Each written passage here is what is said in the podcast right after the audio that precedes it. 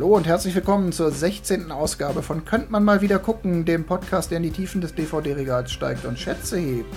Ich bin der Wolfgang und mit mir am Mikrofon, wie immer, der Johannes. Hallo zusammen. Und der Tim ist auch wieder dabei. Hallo, liebe Freunde und Hörer.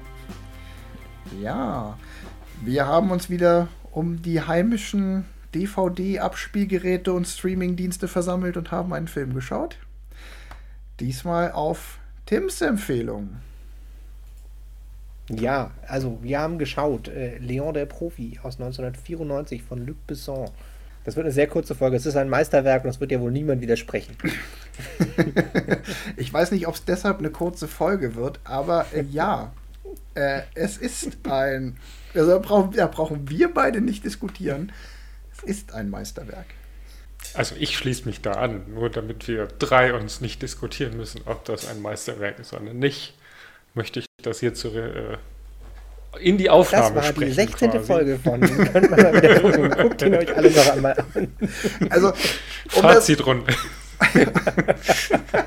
naja, stellt sich ja die Frage, warum ist es ein Meisterwerk? Also bei mir, jetzt mal, um, bei dem Subjektiven zu bleiben und äh, bei der Frage, wie komme ich überhaupt an den Film? Leon der Profi ist tatsächlich der Film, der mich dazu gebracht hat, Filme zu gucken oder Filme zu lieben. Und zwar, weil ich irgendwann als 14-, 15-Jähriger spät abends noch vorm Fernseher saß und da lief dann damals, glaube ich, angeblich zum ersten Mal der Director's Cut irgendwo im ZDF oder so im Fernsehen. Und ich habe den gesehen und ich war total geflasht, weil das das erste Mal war, dass ich dachte, das ist ein filmisches Meisterwerk, so wie der gemacht ist, das ist super. Und seitdem ist Leon der Profi mein absoluter Lieblingsfilm. Punkt. Okay, das ist natürlich jetzt dann schon sehr hochgegriffen. Also ich würde ihn in die Top 10 packen. Absoluter Lieblingsfilm ist so ein Titel, den würde ich persönlich ja nicht vergeben. Aber prinzipiell ist es ein wirklich sehr guter Film. Ähm, wir können ja, lass uns so ein bisschen den, den normalen Ablauf durchspielen, sonst kommen Ja, wir hier ja. nicht vom Fleck. Genau. Ähm, äh, ja, Aber es geht ja am Anfang auch immer um unsere Erwartungen. Also ich hatte Das stimmt, gute das stimmt. Erwartungen, weil es ist und bleibt mein Lieblingsfilm. Ich habe mich irgendwann einfach mal entschieden, auf die Frage nach dem Lieblingsfilm den zu setzen. Natürlich gibt es noch andere Filme, die mindestens genauso gut sind, aber es, ist, es verbindet mich mit diesem Film einfach eine Jugendliebe. Erzähl uns doch erstmal, worum es geht. Genau, also äh, es geht dabei äh, um die äh, seltsame äh, Beziehung, naja, Beziehung ist das falsche Wort. Nein, es geht um einen Profikiller und ein nach kurzer Zeit des Films Waisenmädchen, äh, was äh, bei dem Profikiller unterschlüpft und da ähm, ein, eine Ausbildung als Profikiller beginnt, so ein bisschen. Und ähm, der Antagonist ist der ist ein, ein DEA-Mitarbeiter, der die Familie von dem äh, Mädchen umgebracht hat. Und eigentlich geht es dabei die ganze Zeit so ein bisschen um die Beziehung oder um das, das unterschiedliche Verhalten von dem, Profi, dem Profikiller und dem Mädchen, die beide irgendwie leicht gestörte Persönlichkeiten sind, sage ich mal, in, in fachlich falsch, aber prinzipiell die beide äh, sehr instabil sind und sich gegenseitig stützen, beziehungsweise halt sich gegenseitig helfen, äh, ein, ich sag einfach mal, besseres Leben zu führen. Genau, und gleichzeitig aber auch auf Rache zu sinnen. Also zumindest Ja, das ist, das ist. Mathilda, ist das Mädchen. Mathilda auf Rache. sind auf Rache, wobei ich das tatsächlich den, den schwächsten Teil vom Film finde. Den können wir gleich nochmal zukommen, aber sie, sie sind zwar auf Rache und natürlich ist das wichtig und natürlich jetzt große Spoiler für einen fast 30 Jahre alten Film. Ähm, deshalb entwickelt sich die Geschichte, wie sie sich entwickelt und deshalb stirbt Leon und so, aber ich glaube, das ist tatsächlich eigentlich der unwichtigste Teil von der Handlung. Wobei es ja nicht ein Teil der Handlung ist. Also es klingt dann so, wenn du sagst, ein Teil der Handlung, als sei das irgendwann was, was später im Laufe des Films dazukommt. Es ist ja von Anfang an eigentlich gesetzt. Also die, El also die Familie von Mathilda ist kaum tot. Da sagt sie schon, alles klar, ich will mich rächen. Kannst du, Leon, du bist ja Profikiller, kannst du bitte meine, die, die Mörder meiner Familie töten. Also es zieht sich schon durch den ganzen Film durch, aber es Ja. ist ein Aspekt nur der Handlung. Genau, und es ist ein, also ein Aspekt, der zwar die Handlung vorantreibt und auch, äh, auch den Spannungsbogen vorantreibt und auch das Finale vorantreibt, der aber trotzdem für mich relativ wenig von dem Film ausmacht. Mhm. Johannes, was sagst du zur Story? Hm, gute Frage, was ich da noch zu, hinzufügen kann. also, sie ist nicht traurig, dass ihre Familie tot ist. Sie ist nur traurig, dass ihr jüngerer Bruder tot ist. Ob die ältere Schwester und ihre Stiefmutter und ihr Vater tot ist, ist ihr ziemlich egal. Das ist, also, das sagt sie auch so im Film, das ist nicht meine Mutter und äh, die Schwester geht mir sowieso nur auf den Sack und ist auch nur eine Halbschwester. Und mein Vater, äh, wenn es nicht äh, irgendwer anders getan hätte, hätte ich ihn halt irgendwann umgebracht. Sondern es geht bei diesem ganzen Rache oder äh, warum sie die Ausbildung zum, äh, zum Auftragsmörder machen will, eigentlich nur darum, weil der, der kleine Bruder halt äh, umgebracht worden ist, der für sie quasi irgendwie ein Ankerpunkt in dieser Familie war. Da ist halt einfach die, die, äh, die, ähm, die Charaktereinführung von dem, von dem jungen Bruder halt nicht stark genug, um da zu sagen, okay, das interessiert mich jetzt. Also da habe ich irgendwie ein, eine emotionale Verbindung zu ihr. Das kann ich verstehen, warum sie da jetzt auf Rache aus will. Und ich glaube, das ist dann auch das, warum ähm, dieser Teil der, der Handlung halt so auch in Vergessenheit einfach gerät. Also. Lass uns mal von der Charakterseite anfangen, weil ich glaube, so rum kommt man besser auf den, den, den Film zum Durchhangeln als äh, mit. Also, weil im Prinzip ist es für mich total spannend, weil der Film im Prinzip mit zwei positiven Charakteren und einem Antagonisten auskommt und alle anderen Charaktere sind fast egal für den kompletten Film.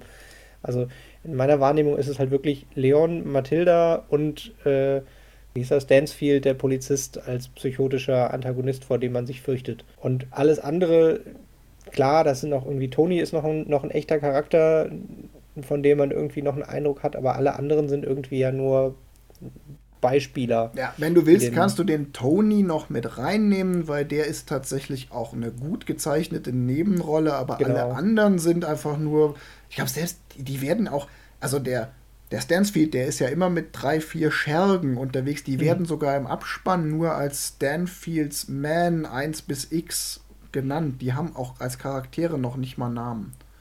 Also mindestens der, der als, den, den Leon als erstes umbringt, hat einen Namen. Ja, aber der aber ist aber auch nicht wichtig. Schon, genau, ja, genau, der ist auch völlig egal. ich glaube, die haben schon Namen, die werden genannt, aber die sind, wenn sie sie haben, total unwichtig. Und im Abspann steht auf jeden Fall irgendwas von Stanfields Man, das ist mir aufgefallen. Also es gibt vier Charaktere, zwei Hauptfiguren, ein Antagonist und noch eine kleine Nebenrolle, die nicht unwichtig ist. Genau, und wenn wir jetzt auch an den Anfang vom Film gehen, der fängt ja relativ von der, der Erzählstruktur total schön, aber klassisch an mit dem, wir lernen Leon kennen als den eiskalten Überprofi-Killer, der äh, alleine zehn Mafiosis umbringt und äh, den Obermafiosi sogar noch ans Telefon noch ein Telefonat vermittelt, anstatt ihn einfach nur umzubringen, bevor man ihn nach Hause kommen sieht und quasi in, in seine, sein trauriges, äh, runtergerocktes Leben zurückkehren sieht. Das fand ich allein schon von der Einführung von ihm, fand ich total super, wie man ihn erst halt als den ja, episch in Szene gesetzten eiskalten Killer und äh, halt dann den Wechsel zwischen dem Einsatz als in seinem Beruf und dem er kommt nach Hause. Und da hat man ja dann auch den fließenden Übergang, wo man quasi das, die, die Mathilda das erste Mal sieht, die im Treppenhaus sitzt und raucht und kurz mit ihm spricht. Also das fand ich tatsächlich von der Charaktereinführung, also sowohl von dem dem Wechsel innerhalb des einen Charakters, als auch zum Übergang zu Mathilda und einen Einblick in Mathildas Leben. Also ich glaube, man hat quasi die ersten beiden Charaktere in den 20 Minuten schon mal richtig gut gesettelt und hat von beiden schon einen guten Eindruck. Genau, bei Mathilda muss man dazu sagen, ähm, zwölfjähriges Mädchen, also die Rolle ist zwölf Jahre alt, ähm, wird aber auch gespielt von der damals zwölfjährigen Natalie Portman.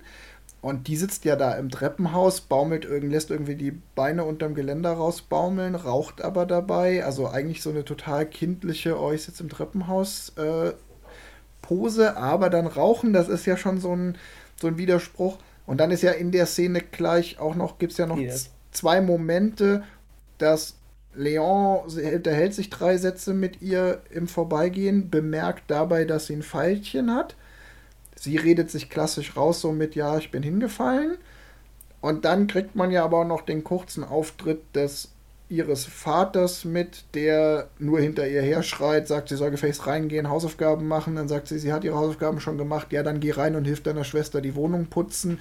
Wo man dann schon merkt, so alles klar, das ist eine ganz schön kaputte Familie, da herrscht ganz schön viel Gewalt und. Ähm genau, und dann geht es ja direkt fließend über in, in der, zu dem Zeitpunkt weiß man es noch nicht, Drogenpolizist, der den Vater unter Druck setzt. Genau, Auftritt Gary Oldman mit genau, als Antagonist Stansfield. Als Antagonist und in dem Moment ist er noch erstmal ja, normaler Antagonist, aber es wird halt auch gleichzeitig damit nochmal mehr so ein bisschen die Familienverhältnisse von der von Natalie Portman aufgebaut oder von Matilda aufgebaut, dass man halt den Rest der Familie nochmal sieht und wie der Rest der Familie so lebt. Mhm. Also fand ich tatsächlich von in den ersten 20 Minuten sind alle drei Hauptcharaktere da. Man hat von allen drei Charakteren einen Eindruck. Also da ist ja auch schon dieser psychotische, dass da äh, Gary Oldmans Charakter da mit diesem ganz dicht drangehen und dran riechen.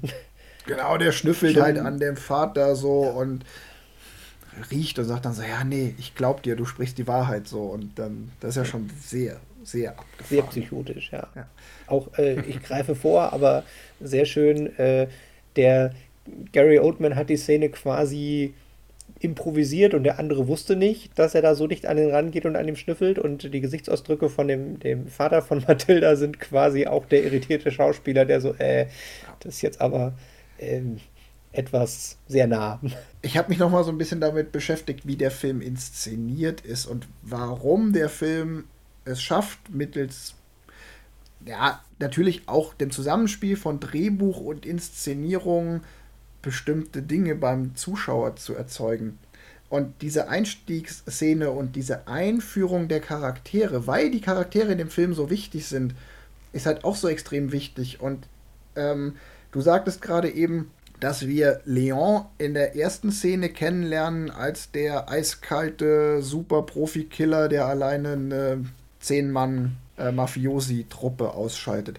Und das ist vollkommen richtig, aber total spannend und unglaublich wichtig ist auch, dass diese komplette Szene überhaupt nicht aus Leons Perspektive mhm. gedreht und, und erzählt ist, sondern wir sehen ja auch Leon nie komplett. Wir sehen ihn kurz mal auftauchen im Schatten oder im Treppenhaus sich kurz mal vorbeugen, einen übers Geländer zerren. Und selbst später, als er es dann geschafft hat, alle Wachen auszuschalten und er seinem, seiner Zielperson nahegekommen ist, taucht er auch nur mit dem Gesicht aus dem Schatten auf von hinten und legt dem Messer an die Kehle. Und die ganze Szene sehen wir eigentlich immer nur aus Perspektive der Opfer. Das ist so ein bisschen Alien-like. Also da kommt irgendwie der böse Eindringling, den niemand gesehen hat, und der bringt hier der Reihe nach einen nach dem anderen um. Wir beobachten immer die Opfer, die Schiss haben, die Angst haben, jetzt geht die Fahrstuhltür auf und wir wissen nicht, was kommt raus. Und ich überspitze jetzt, aber es könnte ein Alien sein, das rauskommt. Es könnte aber auch einfach nur der Nachbar sein, es könnte alles sein, weil wir haben eigentlich Alien Like ist tatsächlich super beschrieben, weil es auch wirklich von der Inszenierung auch mit dem drauf losballern der Mafiosi es hat schon tatsächlich was von Alien, also dem Film Alien. So, und jetzt, jetzt kommt aber der entscheidende Punkt. Das ist so unglaublich wichtig, weil Leon als Figur ist ein eiskalter Killer und ein super Profi im Handwerk des Tötens, aber wir sollen den als Zuschauer gar nicht als das kennenlernen, als eiskalten Killer, sondern der Film braucht erstmal diese Distanz zur Figur, damit wir später in der Treppenhausszene da lernen wir eigentlich das erste Mal eine Charaktereigenschaft von Leon kennen. Und die ist nicht eiskalt sein, sondern die ist empathisch sein, nämlich dieses Pfeilchen bemerken und auf Augenhöhe mit diesem kleinen Mädchen reden. Im Gegensatz zum Vater und allen anderen Erwachsenen im ganzen Film mhm. ist er der Einzige, der auf Augenhöhe mit diesem zwölfjährigen Mädchen redet. Und damit das glaubwürdig ist, brauche ich am Anfang die Distanz und diesen, diesen Spagat zu schaffen, einen eiskalten Killer zu zeigen oder mir als Zuschauer zu zeigen, das ist der Profi-Killer schlechthin und trotzdem die Tür offen zu lassen, dass ich ihn in der nächsten Szene als sympathisch wahrnehme, ohne dass das ein Widerspruch wird. Das ist relativ genial. Das, ja, hm. stimmt. Ja, und man schafft es aber auch dadurch, dass dass Leon ja in, den, in der ersten Szene, also ich glaube, man sieht ihn kurz bei Toni oder so, aber mhm. er spricht ja eigentlich nicht. Also ich glaube, die, den ersten wirklichen Satz, den er spricht, ist halt zu, zu Mathilda. Ähm, was halt auch ganz interessant äh, fand ich an der Szene war, dass er sie halt gefragt hat, warum rauchst du? Und der Vater hat mhm. halt nur gesagt, hey, hör auf zu rauchen, sondern er hat, was du schon sagtest, Wolfgang, er ist halt mit ihr auf Augenhöhe in, in Kontakt getreten und hat halt gesagt, hey, ich bin hier jetzt nicht der Erwachsene und äh, ich verbiete dir das quasi, weil das ist schlecht für dich, sondern hey, warum rauchst du? Oder warum hast du die Zigarette versteckt? Oder irgend so ein, also mhm. Äh, so ein, so ein Satz, wo man, den man nicht erwartet hat von einem, einer Unterhaltung zwischen einem Erwachsenen und einem Kind. Ja, der Satz zeigt halt eine gewisse Empathie für dieses mhm. Kind. Und du hast vollkommen recht, das ist tatsächlich der erste echte Satz, den er sagt. Der sagt zwar vorher auch schon ein paar Sätze, aber das ist immer quasi der Text, den er im Auftrag seiner Auftraggeber sagt. Wenn er den ähm, Mafiosi ans Telefon holt oder wenn er unten an der Rezeption noch quasi fragt, so, er ist der zu Hause oder so, das ist alles, mhm. das ist der Pflichttext. Das ist kein Text, den er sagt, weil das irgendwas, weil er da Interesse dran hat, den zu sagen. Das ist ja, Mittel zum Zweck. Der erste echte Satz ist der mit Mathilda. Interessanterweise ähm, sind ja beide Charaktere, das hast du Tim schon gesagt, irgendwie so ein bisschen kaputte Charaktere. Ne? Mathilda ist irgendwie Kind aus einer total kaputten Familie, quasi Opfer häuslicher Gewalt. Und ja, Leon ist halt auch irgendwie so ein komischer Kauz. Le Leon ist halt irgendwie so, so haarscharf an der naive Trottel, so ein bisschen. Also oder äh, andersrum, Leon ist halt auch die ganze Zeit dabei noch so ein bisschen kindlich. Also der ist halt auch, er sagt es glaube ich sogar in einer Szene, dass er halt den, ja, ich bin zwar groß, aber äh, nicht erwachsen oder irgendwie sowas in der Art. Und das finde ich charakterisiert den auch sehr gut. Dass sie ist halt im Prinzip das Kind, was zu schnell erwachsen werden musste, weil sie da quasi das Elend bei sich zu Hause schon hatte und häusliche Gewalt und die Mutter Prostituierte, der Vater Drogendealer und ja, halt einfach ein völlig, völlig kaputte Welt für ein Kind zum Aufwachsen. Und er lebt zwar auch in einer kaputten Welt, aber ist im Prinzip von seiner Interaktion mit der Welt äh, und auch seinen Interessen und sieht ihn ja zwischendurch einmal mit seinem einen Hobby im Kino 50er Jahre Musicalfilme gucken oder 60er Jahre Musicalfilme gucken. Äh, halt, und er trinkt die ganze Zeit diese Milch. Also er ist halt schon eigentlich eher sehr kindlich inszeniert, obwohl er der Erwachsene ist. Das quasi dann halt auch so vertauschte Rollen, dass Genau. Der Schauspieler, der, der Erwachsene spielt sehr kindlich und das Kind spielt sehr erwachsen und oder der Charakter jeweils ist so. Ja, sie ist das, du, du, hast es ja gerade schon gesagt, sie ist das Kind, das zu schnell erwachsen werden musste und er ist der Erwachsene, der zum Teil noch Kind geblieben ist. Nicht lesen oder schreiben kann und auch irgendwie so emotional keine guten Zugänge hat. Ja, ja auch völlig abhängig ist. Ist ja auch ein klassisches genau, Kinderding. Er ist total er ist völlig ab abhängig von dem Mafia-Boss. ja. Und auch hier erzählerisch ähm, wieder relativ geschickt konstruiert. Ähm, diese Abhängigkeit vom Mafia-Boss, die ist einfach von, einfach von Anfang an klar. Ne? Die aller, allererste Szene ist ja, er, ist, er kriegt den Auftrag vom, von Tony ähm, das ist aber dann noch so, da hat man noch die Idee, das ist halt das Verhältnis hier Mafia-Boss zu Auftragskiller. Dann gibt es aber später nochmal eine Szene, da kommt dann ein Stück dazu, da merkt man, ah, Toni ist auch ein Stück weit die Vaterfigur. Da sagt, da reden sie irgendwann mal, da sagt, fragt Toni, dann hast du eine Frau kennengelernt, ich habe dir doch gesagt, lass die Finger von Frauen, das ist nix. Ähm, dann kommt ja, irgendwann das mit der Bezahlung, dass quasi Toni ihn die ganze Zeit nicht bezahlt, sondern immer, nee, ich bewahre dein Geld auf, wenn du was brauchst, sag einfach Bescheid. Genau, ich bin wie eine Bank, nur besser, weil Banken werden. Du musst nicht lesen und schreiben können, ja. Ja, du musst nicht lesen und schreiben können, ganz genau. Und das wächst halt so langsam, aber es ist halt, es wird einem immer als Zuschauer in Happen dargeboten. Mhm. Das Bild von Leon und die Charakterisierung wächst langsam, aber sicher über den Film. Dann erfährt man ja auch, das will ich jetzt vielleicht gar nicht zu sehr ausbreiten, an zwei Stellen, dann auch eben an zwei verschiedenen Stellen jeweils Happen aus Leons Vergangenheit und erfährt damit eigentlich auch, warum ist er überhaupt Auftragskiller geworden? Was hat ihn überhaupt nach Amerika versch äh, verschlagen? Er ist ja kein Amerikaner, was im Film ja auch relativ deutlich ist. Und das ist halt auch so Character Building, was in schönen kleinen Portionen geschieht, das genug erklärt, dass die Charaktere wirklich Tiefe bekommen, aber auch nicht alles auserzählt. Und das macht, macht er tatsächlich auch bei allen Charakteren. Also auch Mathildas Charakter wird auch in einer sehr ähnlichen Erzählweise immer in Stückchen nochmal vertieft. Also gibt ja auch dann nochmal eine Szene, wo, wo äh, Mathilda später nochmal als Leon unterwegs ist, in die Wohnung geht von ihren Eltern und äh, da ja auch irgendwie nochmal, was sie sich als Erinnerungen holt und so. Also auch da wird ja der Charakter immer nochmal nachträglich so ein bisschen bisschen feingetuned und ein bisschen mehr verraten.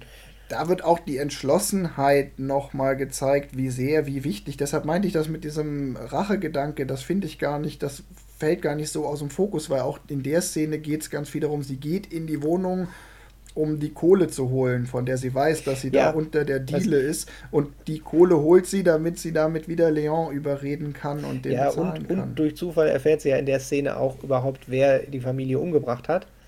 Ähm, ich fand es ganz spannend, weil das, ich diese komplette Szene vollständig vergessen hatte.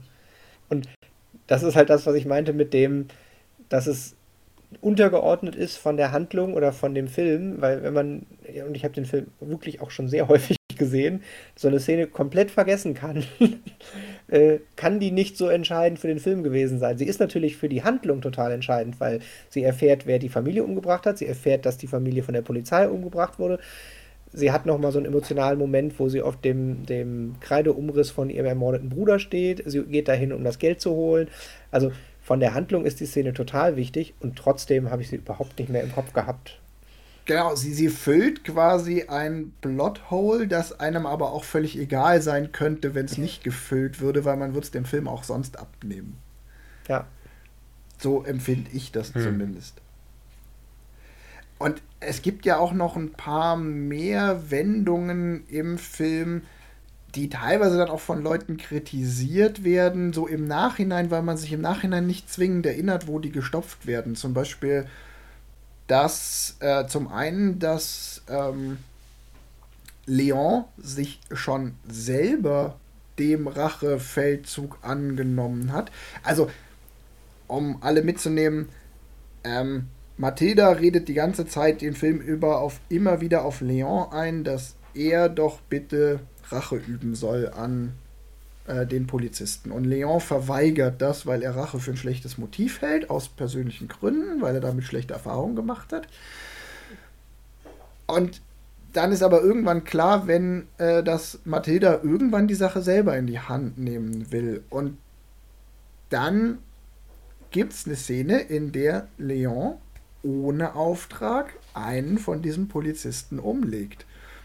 Und das ist aber gar nicht so klar, dass er das ohne Auftrag macht. Das wird, also es ist eigentlich nur so im Subtext mit drin und das ist halt auch wieder, äh, da kann man dann zwischen den Zeilen rauslesen, naja, er hat sich der Sache dann halt doch angenommen, so nach dem Motto, bevor Mathilda da loszieht und irgendwelche Dummheiten macht und sich damit in Gefahr bringt, dann mache ich's halt, weil eigentlich sind die Motive ja richtig. Es ist ja eigentlich.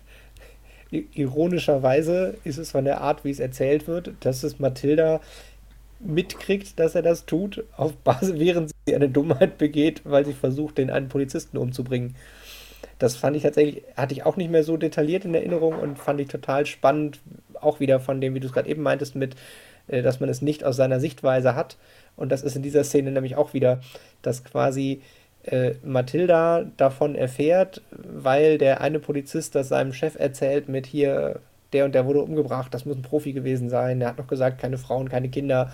Und auch wieder der Profikiller, der Teil wo er als Profikiller auftritt, ist nicht aus der Sicht von Leon erzählt geworden. Und sie erfährt auch davon nur, weil äh, sie die Konsequenzen erzählt kriegt, die da passiert sind. Genau, das ist auch wieder relativ geschickt erzählt. Und gleichzeitig dann direkt im Anschluss gehen dann, geht ja der Stansfield zu Tony und versucht aus Tony rauszukriegen, wer ist denn dieser Typ, der da es auf meine Männer abgesehen hat, weil die Chinesen haben gesagt, das sei irgendwie ein Italiener, der hier meinen Mitarbeiter umgebracht hat. Und auch die Szene ist relativ subtil, weil man man erfährt nicht oder man sieht nicht explizit, dass Tony Leon verraten hat. Aber woher soll Stansfield sonst wissen, wo Leon wohnt, wie Leon aussieht, wer der überhaupt ist?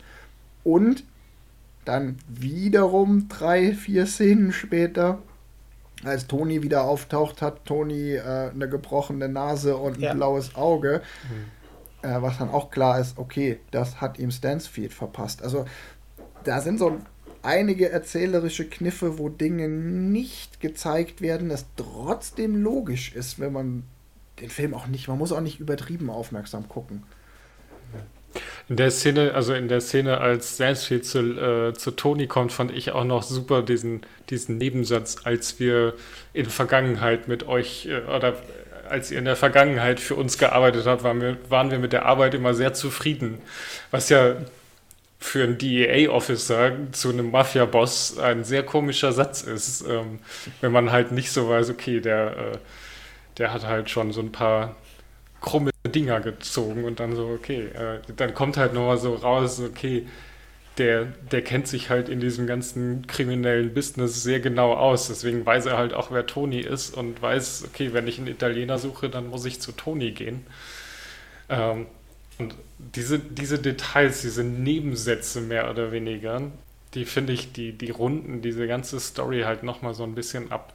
Also die, den, diesen Satz, hey, in Vergangenheit waren wir mit eurer Arbeit super zufrieden. Das blaue Auge, was man halt nur am Ende sieht und was halt dann ein, eine Story, also oder so ein, so ein Schnitt in der Story ähm, am Anfang erklärt. Da gibt es noch so ein paar andere Sachen, ja, es, gibt, auch, es ähm, gibt mehrere so Stellen. Und im Endeffekt das, was du sagtest, mit, äh, dass, äh, der, dass der Tony ja auch für den Stansfield schon gearbeitet hat oder hat arbeiten lassen, eröffnet hm. ja auch die Möglichkeit, dass selbst Leon schon für indirekt für den getötet hat. Also genau. da gibt es auch schon so eine das ist halt so ein Zirkel, in dem man sich da bewegt. Ne? Es ist halt alles eine Mischpoke, egal ob es dann halt die korrupten DEA-Leute sind, irgendwie die chinesische Mafia oder die italienische Mafia. Es ist halt alles New Yorker Unterwelt und ähm, ja. Ja. Aber lass uns noch mal ein Stück nach äh, vorne oder ja, also bei, äh, früher in die Story springen, weil wir haben jetzt noch gar nicht über die Ausbildung von Mathilda geredet und wir sind jetzt quasi kurz vorm Showdown und ich will das auf jeden Fall noch mal ja, ja, thematisieren, weil ich, weil ja. ich diese Szene im Park, ähm, also um euch äh, Zuh äh, Zuhörer mitzunehmen, ähm, irgendwann willigt halt Leon ein, sie auszubilden, aber erstmal nur die Theorie. Also er er will quasi äh, erstmal die Waffen beibringen und so weiter. Und sie fangen halt mit dem äh, Snipergewehr an, legen sich halt auf irgendein so Hochhaus und gucken über den Central Park und äh, schießen halt mit Farbpatronen. Und sie, da kommen dann halt auch nochmal keine Frauen, keine Kinder und dann sucht sie sich halt so einen Jogger aus, der da halt so rumläuft. Und das fand ich halt so eine, so eine gute Szene von wegen, okay, der, der Profi-Killer sagt halt, ja, okay, hier den, den Jogger in Orange und Gelb äh, passt. Und dann schießt sie halt auf diesen Jogger was auch schon vorher etabliert worden ist, dass das halt irgendein so High-Ranking-Politik oder irgendein so Politiker ist, der halt da sein, ja, sein also Jogging. Wir als Zuschauer sehen kurz, dass der Typ äh, aussteigt und mit ihm zusammen eine Reihe Bodyguards und dann fängt der Typ an zu joggen und er sagt auch noch irgendwie, ja, ihr Bodyguards, haltet mal Abstand, ich will jetzt hier. Soll ganz natürlich aussehen. Genau. das genau. Joggen soll ganz natürlich aussehen. Und dann hat sich am Ende Mathilda ausgerechnet den Typ mit den Bodyguards ausgesucht, um ihn mit Farbpatronen zu beschießen. Ja. Was ich halt super lustig fand, war halt so, okay, de, man hat halt Leo als den Profi quasi kennengelernt, aber entweder es war ihm egal oder er hat es halt nicht gesehen, dass das äh, dass, äh, Bodyguards sind, die da rumlaufen, weil so wie er halt in, äh, etabliert worden ist, ähm, hätte ich jetzt erwartet, okay, äh, das ist halt, äh, der, der, der erkennt sowas und mein, meine Theorie ist eher, dass er sagt, ja, ist mir egal. Nee, ich habe es anders verstanden. Ich habe es so verstanden, dass er, als dann plötzlich nämlich die Bodyguards alle beispringen und ah, Riesenaufruhr ist, dann habe ich so verstanden, dass er so, oh, äh, lass mal lieber schnell abhauen, äh, zu Matilda ja. sagt und schnell einpackt und er dann merkt so, oh Mist, äh, das war gar keine so gute Idee. Ja, und okay, das, das auch, kann, ja, das kann man auch so sehen. Mhm. Ja, und wenn man die Szene so interpretiert, dass das nur eine Interpretation von mir ist, dann funktioniert sie auch ganz gut, weil sie auch nochmal zeigt, so, ah, dieses Ding hier mit Matilda ausbilden, das ist jetzt nicht wirklich gut durchdacht und das ist alles auch, der ist sich da auch nicht sicher, immer noch nicht sicher und hm. ah, das ist alles so eine schwammige, relativ beschissene Idee. Es ist ja auch. Ja, vor allem. Sowas gibt es ja auch häufiger. Ne? Er drückt ja auch Mathilda irgendwann diese Waffe in die Hand und sagt: Nee, ich bild dich nicht aus, aber hier kannst du eine Waffe haben, dann kannst du sich selber um. Drum zieh los, erschieß, wen, wen, du erschießen willst. Und dann geht Mathilda hin und ballert aus dem Fenster und dann so: Oh, Scheiße, so Leon so: Fuck, war eine dumme Idee, dir eine Waffe zu geben. Nein, nicht aus dem Fenster Schnitt, ballern. Sie müssen ausziehen. Genau, Schnitt, ja. sie müssen ausziehen. Ähm, also da, da, hat der Film ja dann auch, gerade auch in der ganzen Phase, rund um die Ausbildung oder als dann die beiden sich mal zusammengerauft haben und beschlossen haben, alles klar, jetzt hängen wir nun mal aufeinander und müssen irgendwie miteinander klarkommen, dann hat der Film ja auch einige sehr humorvolle Einlagen. Also diese Nummer mit das erste, was Mathilda macht, ist wild aus dem Fenster ballern, ist ja auch relativ, ist ja auch eine humorvolle Einlage. Und dann gibt es ja noch ein paar mehr das ist ja auch das Schöne an dem Film, dass er zwischendurch auch immer mal wieder lustig ist. Ja, auf jeden Fall. Weil das eben so ein kurioses, verrücktes Gespann ist. Diese zwei kaputten Typen. Sie mehr erwachsen, als sie sein sollte, er mehr Kind, als er sein sollte. In der nächsten Szene, nachdem sie aus dem Fenster geballert ist, äh, sieht man, wie, wie sie mit ihren sieben Sachen halt da in New York äh, langlaufen. Und er meinte so, hey, mach das nie wieder. Und sie sagt, okay. Und er sagt noch irgendwie zwei andere Sachen und sie sagt immer, okay. Und dann sagt er, ja, und hör auf, okay zu sagen. und sie, okay. Und dieses okay sagt sie dann halt irgendwie im Rest des Films die ganze Zeit, jedes Mal, wenn er quasi erwachsen tut und halt irgendwie sie, sie versucht irgendwie zu erziehen, so von mir, okay, ich will nicht, dass du fluchst und ich will nicht, dass du rauchst, sagt sie auch nur, okay. Und das ist halt, es ist halt dieses, was sich halt auch durchzieht, quasi jedes Mal, wenn er anfängt, erwachsen zu spielen oder halt ähm, ihr, ihr ja, Vorschriften zu machen, könnte man es auch nennen, ähm, wird sie halt so zum kleinen Mäuschen und sagt einfach nur noch okay. Und vorher hat sie halt aus dem Fenster rumgeballert und so. Also da treffen dann halt auch sehr, sehr, da sieht man halt irgendwie, wie die sich weiß ich nicht, in alte Muster fängt oder so? Ja, auf der einen Seite ja, ist es so ein bisschen, ja, wenn ein Erwachsener mir was sagt, dann muss ich das gefälligst so machen, so dieses Kuschen. Hm. Auf der anderen Seite aber auch dieses, ey, der Typ ist mein Vorbild, ich will so sein wie der, also mache ich das. Also er kommt irgendwann zu ihr und sagt, äh, dass sie gefälligst aufhören soll zu rauchen. Und sie wirft so super, super überspitzt diese Zigarette einfach so zack weg. Hm. Und das ist, auch, das ist auch super gespielt, diese kleine Szene. Einfach diese Handbewegung, mit der sie die Zigarette dann so demonstrativ so wegwirft. So, alles klar, du hast das gesagt, das mache ich. Und ja, aus so einer Mischung von hm ich, ja, weil, weil bei ihrem Vater, der hat auch gesagt, hör gefälligst auf zu rauchen, da hat sie aber nicht gekuscht. Aber bei ihm, weil ihn akzeptiert sie als Vorbild, da macht sie es. Ja, wobei sie ihn als Vorbild akzeptiert, aber ja auch schon regelmäßig ihn, ihn schon in Schwierigkeiten bringt. Ja, weil sie ihre, Jugend, ihre Kindheit halt nicht sein lassen kann. Sie ja. macht, sie baut halt Mist, also. Ja. du weißt wahrscheinlich auf die Szene hinaus, wo sie nochmal umziehen müssen, weil sie im Hotel. Ja, genau. Das nächste, nächste Umzug, wo sie dem Portier erzählen, das kann ich, mein Vater ist mein Liebhaber. Und zack, sind sie aus dem Hotel auch wieder raus. Was ich noch anmerken wollte, was ich halt auch, also einer, ein weiterer der Gründe, warum der Film mein Lieblingsfilm ist, ist eben das, was äh, wir gerade besprochen haben, was du, Johannes, gesagt hast. Ähm, das ist diese, finde ich, extrem gut gelungene Mischung aus verschiedenen Emotionen, die der Film anspricht. Also Spannung, Trauer, Melancholie ist natürlich auch ganz viel drin, weil das ist auch, er, ver, er, verarbeitet ja auch extrem schwere Themen, häusliche Gewalt, überhaupt Gewalt, organisiertes Verbrechen, Drogen, aber auch eben unglaublich humorvolle Szenen. Also immer wenn irgendwie Matilda irgendwie eine Anwandlung bekommt und sagt, dass sie ähm, in, glaubt in Leon verliebt zu sein und er spuckt seine Milch aus oder ähm, und diese Mischung aus ernsten Themen, ernsten Emotionen und total gutem, sehr dos wohl dosiertem Humor, das ist auch was, was selten ist. Hm. Ja, aber es ist halt auch, ähm, er, er, er hat halt so eine Schwere und dann sind halt diese kleinen Szenen, ähm, die, die bringen die, die ganzen, die, die, die bringen da nochmal so einen frischen Wind rein. Also auch ähm, zwischendurch äh, sagt Mathilda irgendwann so, boah, ich, wir sind die ganze Zeit nur am Arbeiten, so wir spielen jetzt ein Spiel und dann spielen sie halt irgend so ein ähm, ich verkleide mich Charade. und äh, hm. ja, Charade, genau, danke. Ähm, und sie singt halt irgendwie, weiß ich nicht, Like a Virgin und äh, Happy Birthday in Mar Marilyn Monroe Style. Wolfgang möchte was sagen. Herr, Herr, Lehrer, Herr Lehrer, ich möchte einen unnützen Fun Fact anbringen.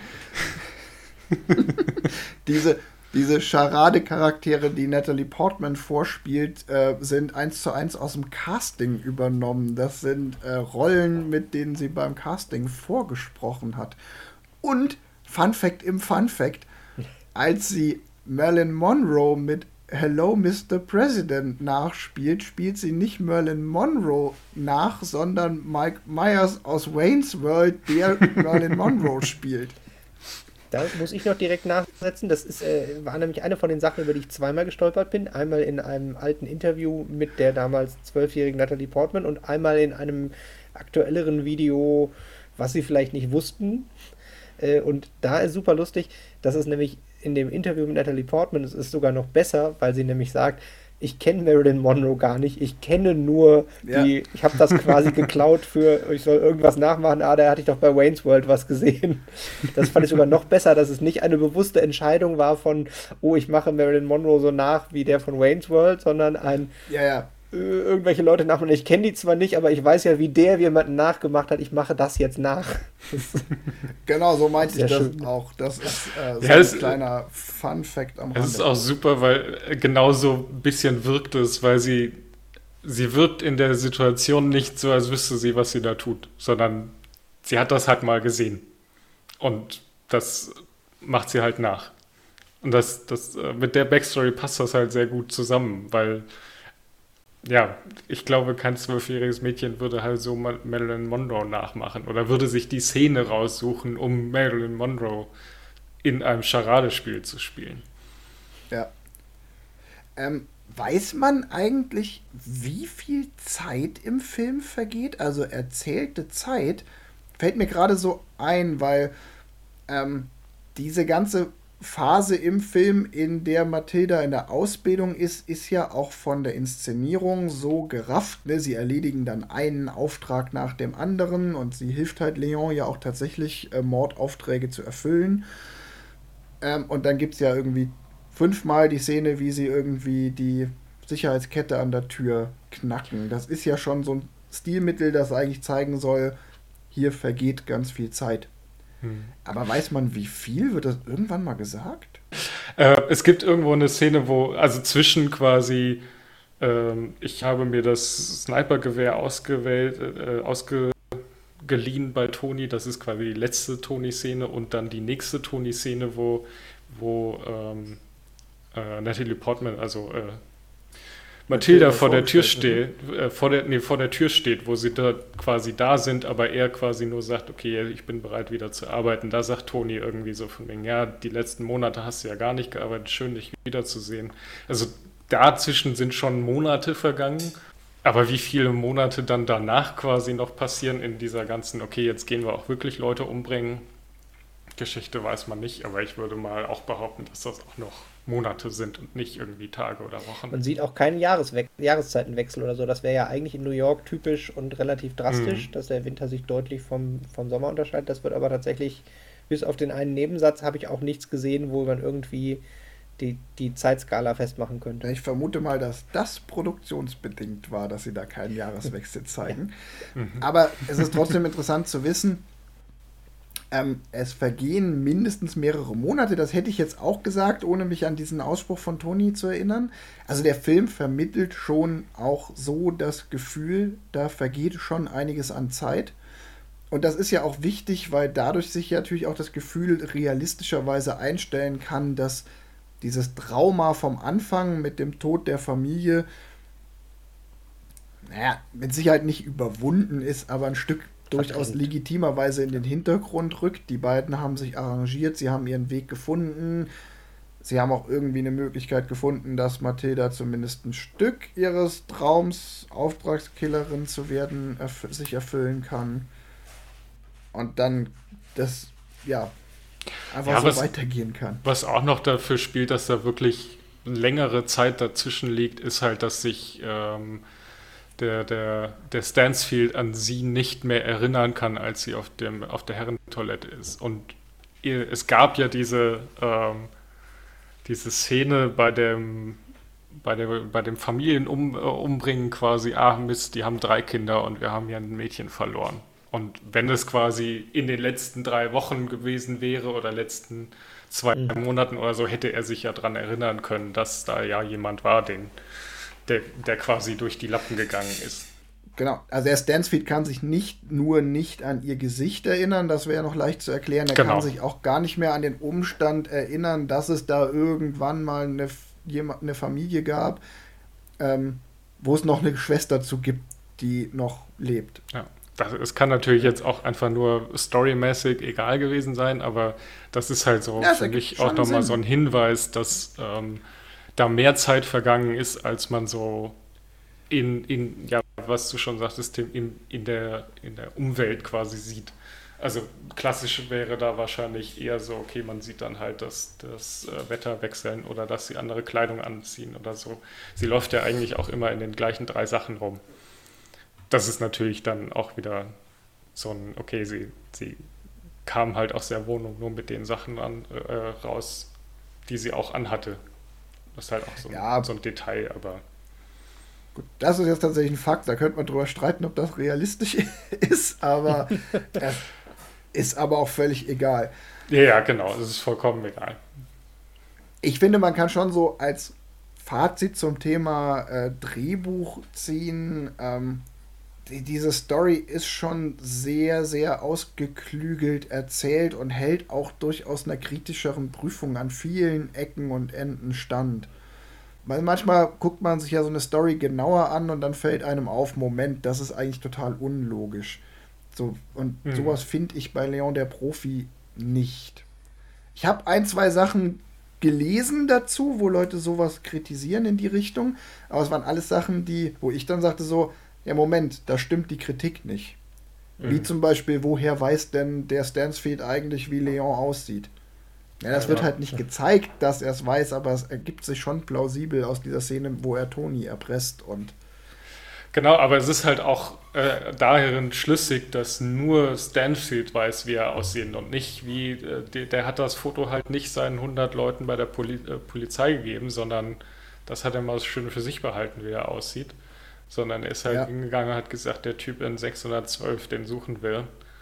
Und ähm, diese, also pass, äh, Stansfield sieht ihn ja quasi, als er schon wieder aus der Wohnung raus ist, weil er sich halt irgendwie in eine dieser Uniformen von einem der umgebrachten äh, ja. Polizeimänner zwängt und quasi einen auf verletzter Officer spielt. Und äh, die Officer ihn dann quasi raustragen und sagen, ah, hier macht mal Platz. Und das fand ich halt auch so eine super Szene. Du kommst halt, du siehst es dann auch wieder so aus quasi äh, aus Sicht eines anderen Polizisten und du siehst, da sind halt irgendwie 200 Leute im, im, im Treppenhaus. Also es ist halt ja. nicht, also dieses Airy Run äh, war halt äh, wortwörtlich zu nehmen. Da war halt wirklich jeder.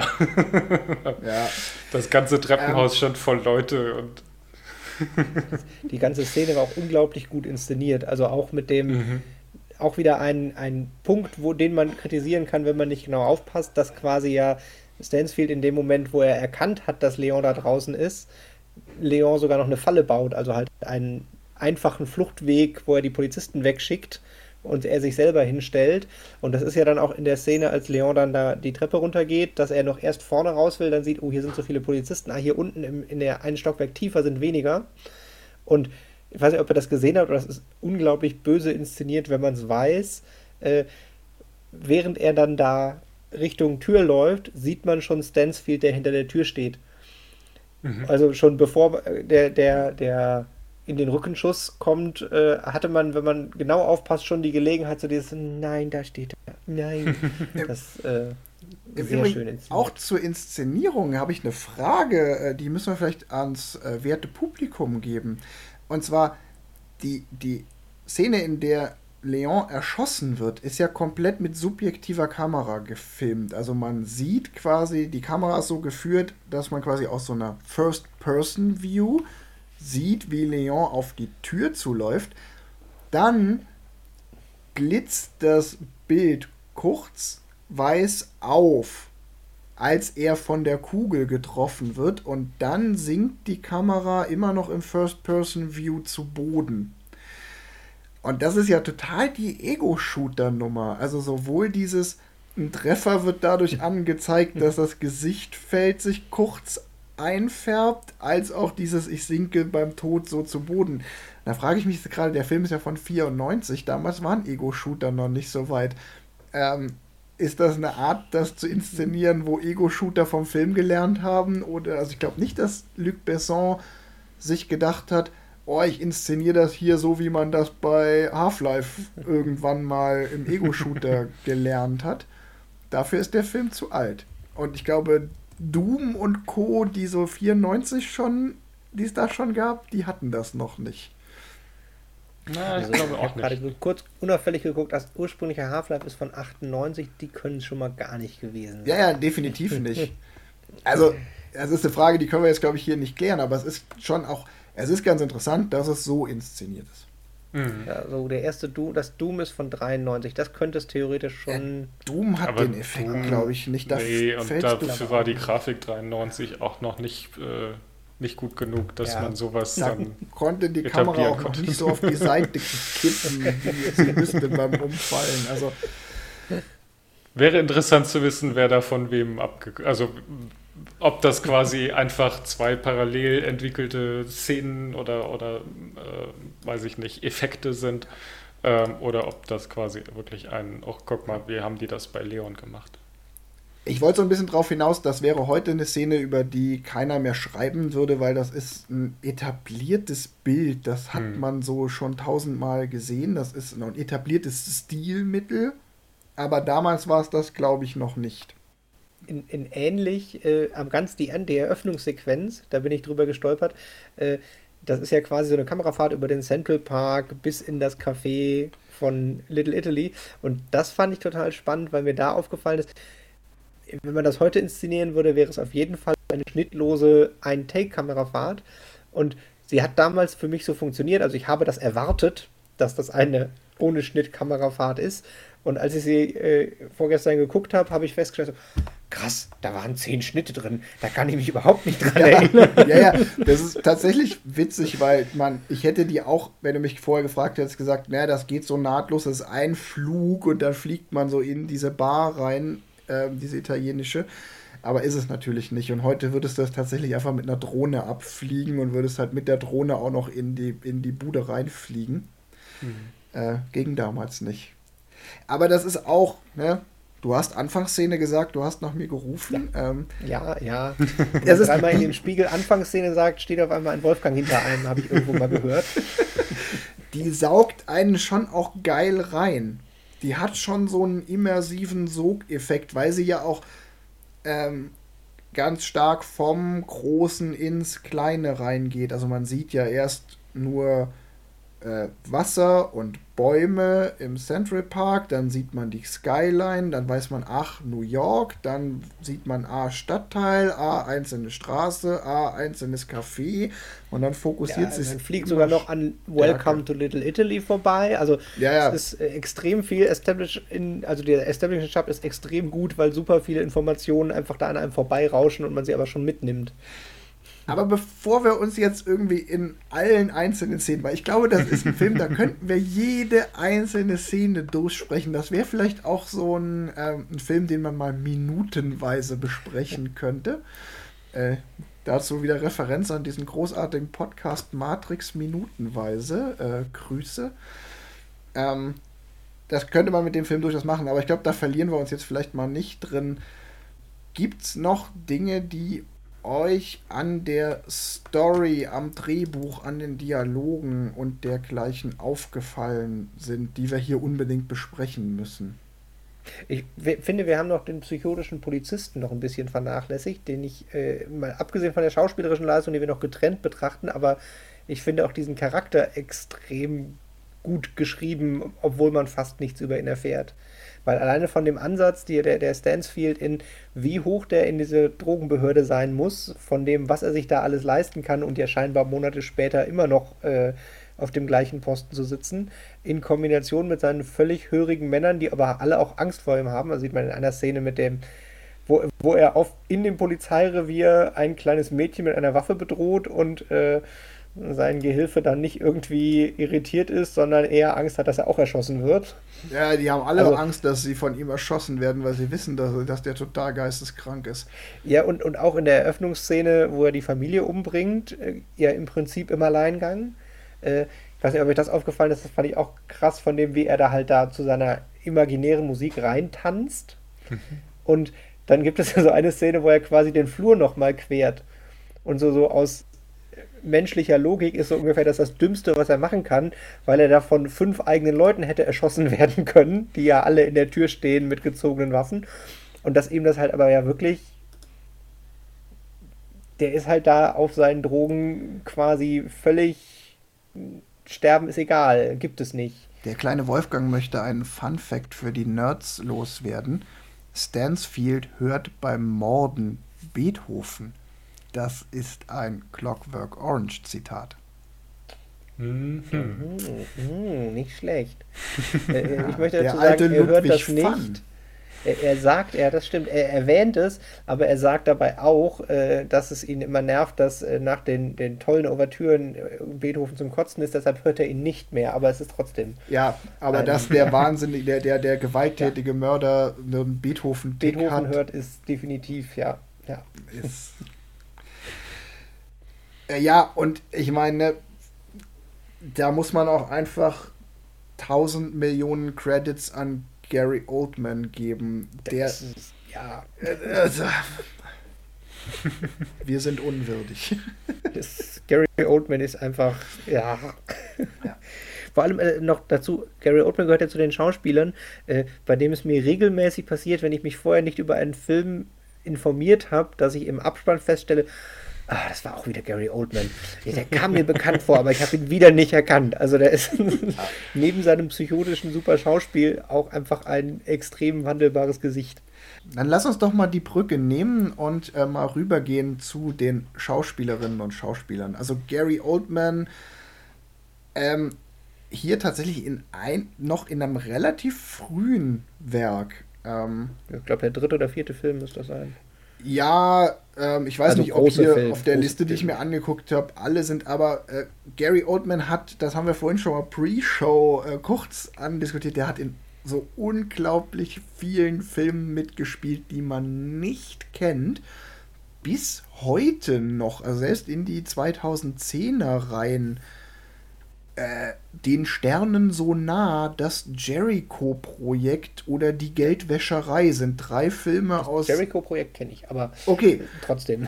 aber also der hat in unglaublich vielen sehr kleinen Filmen mitgespielt. Seine erste mir bekannte größere Rolle ist JFK Tatort Dallas von 91 äh, und Bram Stokers Dracula von 92. Und dann kommt halt irgendwann 94 Leon der Profi. Und später dann natürlich noch bekannt, hat ja weiter mit Luc Besson gearbeitet in Das fünfte Element. Hat dann die Harry Potter-Reihe gemacht ähm, und die The Dark Knight Trilogie. Ähm, das sind, glaube ich, somit seine bekanntesten Filme. Und Ich hier gerade noch eins, Ja. da muss ich kurz, einfach nur weil es ein schöner Funfact ist, äh, wahrscheinlich, und zwar 94 hat er gleichzeitig mit Leon der Profi auch Ludwig von B., meine unsterbliche Geliebte. Und vielleicht ich meine, er ist ja quasi jemand, der auch, Beethoven, ja. genau, und er ist ja jemand, der durchaus gerne mal freestylt, also eventuell ist es nicht nur das Clockwork Orange Anspielung, sondern auch, dass er in seinem anderen Film, den er in dem Jahr gedreht hat, gerade Beethoven präsent hatte. Was ich noch ganz, äh, was ich noch erwähnen wollte in seiner Filmografie ist Die dunkelste Stunde, The Darkest Hour. Da spielt er Winston Churchill und hat dafür einen Oscar bekommen. Und eine Nikotinvergiftung. Das als Fun Fact. Also, aber ey, alles, was der Mann anfasst, ist Gold, oder? Also der ist Das- einfach Schauspielgott. Auf jeden Fall. Dann noch, noch ein Fun Fact, dass Everyone, also die, die Szene mit dem Everyone, äh, ist eigentlich ein Blooper. Das ist quasi äh, auch gefreestylt und er hat quasi das Everyone so ein äh, alle äh, rausgehauen und sie fanden es alle so gut, dass sie es genommen haben. Also er hätte halt eigentlich da irgendwie Einheit, nö, nö, nö, nö, nö, Special irgendwas sagen sollen, aber Vor allem ist das ja auch eine relativ berühmte Szene, die relativ häufig auch parodiert äh, und das äh, ja häufig auch nachge. Äh, wie Ah. heißt das andere? Nicht das Parodieren, sondern das. Ich habe gerade das Wort Zitieren. vergessen. Zitieren reicht, Zitieren? ja. Ist Ähm. äh, auf jeden Fall eine sehr geile Szene. Das können Ja. wir feststellen. Dann haben wir da ähm, Natalie Portman. Noch nie gehört. Hat die noch andere Filme gemacht? Also ein zwölfjähriges Mädchen ist. Ja, Natalie Portman im ersten Film, Alter, das ist also. Es das ist mal ein Karrierestart und es ist tatsächlich, äh, ja, also auch eine Schauspielerin, wo ich sage, nicht jeder Film, aber die hat einfach schon echt gutes Händchen dafür, in was für Filmen sie so mitspielt und ist schauspielerisch auch immer wieder gut. Ja. Und immerhin äh, Oscar beste Schauspielerin Black Swan müsste sie gehabt haben. Richtig, genau.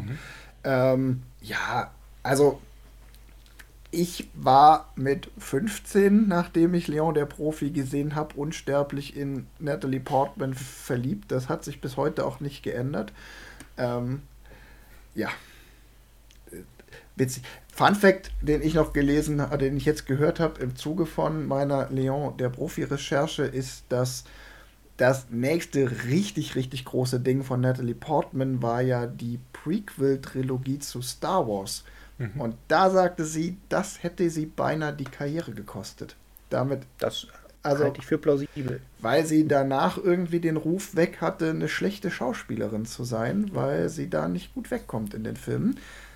Aber sie hat sich ja äh, noch total, ähm, Mit Garden State gerettet, würde ich sagen. kann gut sein, ja, beziehungsweise unterwegs nach Cold Mountain, da hat sie nur eine sehr kleine Rolle, aber die ist auch gut. Dabei wurden Mein doch extra Eindruck die Dreharbeiten für den Star Wars 1 wegen ihr ver verschoben. Also Star Wars Episode 1. Ja. Weil sie da noch irgendwie Schule hatte oder so. Ja, Und spätestens mit V for Vendetta war sie wieder Charakterschauspielerin, die man für alles buchen kann. Mein, einer meiner persönlichen Lieblingsfilme mit Natalie Portman, den ich hier jedem empfehlen möchte, ist äh, Closer. Hautnah im Deutschen. Das ist so eine äh, Ménage à quatre, äh, so eine Vierecksbeziehung, zwei Paare. Das eine wird gespielt von Natalie Portman und Jude Law, das andere von Clive Owen und Julia Roberts. Ähm, und Der Film ist völlig normale Menschen, die ganz normal aussehen und äh, ja, ja, realistisch. Genau. Der Film ist ein klein bisschen sperrig, weil er sehr nah an dem, der Theatervorlage inszeniert ist und die Dialoge original Theaterskript sind. Aber meiner Meinung nach ein sehr, sehr schöner Film, wenn man ähm, ja, sich auch mit so Themen wie Vierecksbeziehungen beschäftigen will. Ja, ansonsten, ey, Natalie Portman, was soll man da sagen, ne? Ist halt Zuletzt aufgetreten. Ja. Okay. Äh, machen wir weiter mit Jean Renault. ja. Jean Renault hat den Charakter quasi das zweite Mal gespielt in diesem Film. Weil äh, der hat ja bei Luc Bessons Nikita einen Auftragskiller, der quasi wortkarg und der Profi ist und äh, wörtlich sogar sagt, ja, ich bin Cleaner. Und äh, das ist die Ursache oder das Drehbuch hat Luc Besson, äh, hat Luc Besson quasi für Jean Reno geschrieben auf Basis von der Rolle vom Film vorher. Angeblich. Ist ja immer bei sowas. Aber ja, das ist, ist gar nicht so unplausibel. Ähm, Jean Reno und Luc Besson sind gute Kumpels. Ähm, Jean Reno hat schon in ähm, mehr oder weniger oder in, in einigen Filmen vor ähm, äh, Leon der Profi mit Luc Besson, unter anderem halt auch in dessen ernst echtem Debüt Der letzte Kampf und in Im Rausch der Tiefe und in Nikita, also in drei Werken von Luc Besson vor Leon der Profi mitgespielt. Und es ist halt auch überall so kolportiert, dass äh, Luc Besson eigentlich nach Inspiration dieses Nikita-Charakters diese Rolle ihm auf den Leib geschrieben hat. Und das funktioniert ja auch perfekt. Also das merkt man auch, diese Rolle ist Jean Renault auf den Leib geschrieben. Und das für Jean Einzige, Renault war das das ja. Einzige, was mich stört, ist tatsächlich, dass sie die ganze Zeit sagen, dass er Italiener ist. Aber man merkt deutlich, dass er Franzose ist. Also es war so irgendwann so, okay, weil sie hätten da irgendeinen Satz sagen können von wegen, hey, du hörst dich ja gar nicht italienisch an und es wäre okay gewesen.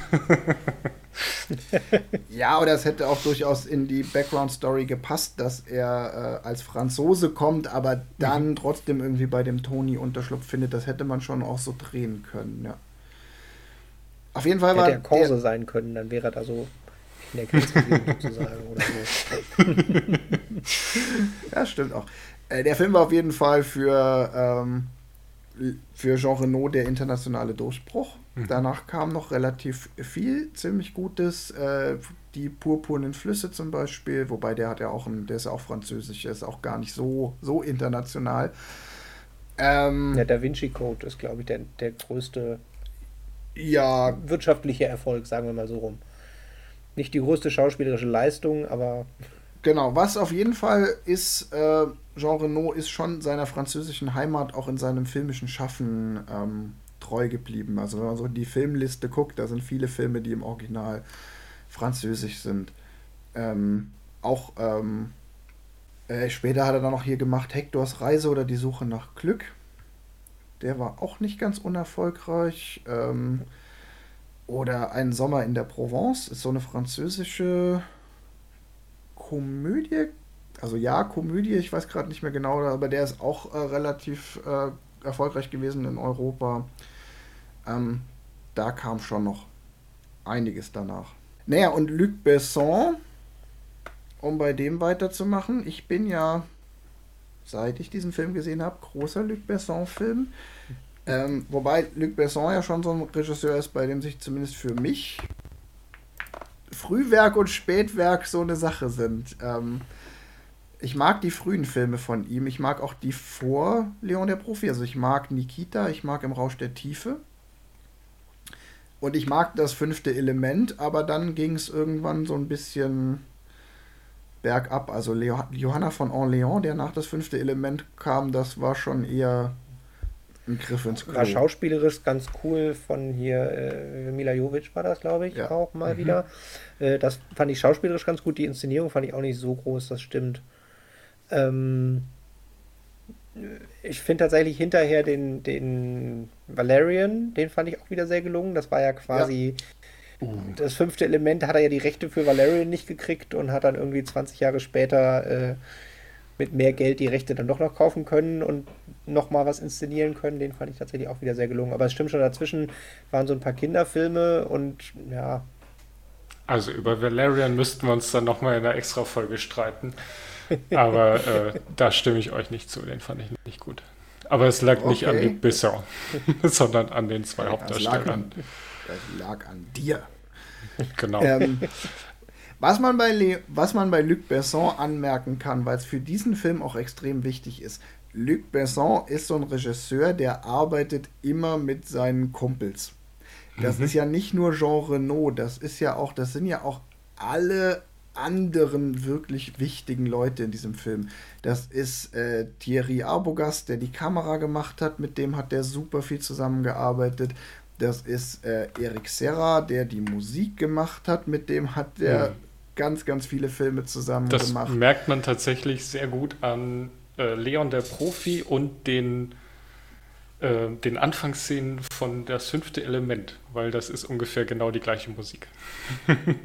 also wenn man so ein bisschen drauf achtet, dieser, weiß ich nicht, Industrial Style oder würde ich jetzt ihn mal nennen, das ist halt, äh, ich, ich habe mich, als ich den Film, äh, also als lehrende Profi geguckt habe, habe ich mir gedacht, Moment, das ist äh, eindeutig das fünfte Element, also von der Musik her. die sind halt beide, sowohl Thierry Arbogast als auch Eric Serra. Also Eric Serra noch mehr, mhm. der ist halt richtig mit Luc Besson groß geworden. Der hat halt auch ja. von Der letzte Kampf, Subway, im Rausch der Tiefe, Nikita, äh, Leon der Profi und dann der erste Film ohne Luc Besson, nämlich Golden Eye, James Bond. Mhm. Ähm, aber dann wieder das fünfte Element, Johanna von Orléans, also der hat irgendwie für alle Luc Besson-Filme die Mucke gemacht. Und teilweise sind ja auch die Geschichten, die Luc Besson verfilmt, dann autobiografisch motiviert, also sowohl im Rausch der Tiefe als auch hier Leon der Profi haben so ein paar autobiografische Anklänge, weil Luc Besson selbst, jetzt lass mich nicht lügen, als 35-Jähriger mit einer 16-Jährigen zusammen war. Also so eine ähm, unübliche Beziehung hatte auch Luc Besson mal und das matcht dann halt doch relativ stark mit dieser Beziehung zwischen Mathilda und ähm, Leon, auch wenn das keine Liebesbeziehung ist in dem Film. Mhm. Genau, also Luc Besson hat 92 äh, Mai Wen äh, geheiratet. Das ist eine französische Schauspielerin. Und die war damals, ja, 16. Und er war damals dann, lass mich nicht lügen, 59 bis 92, 33. Älter. Deutlich älter.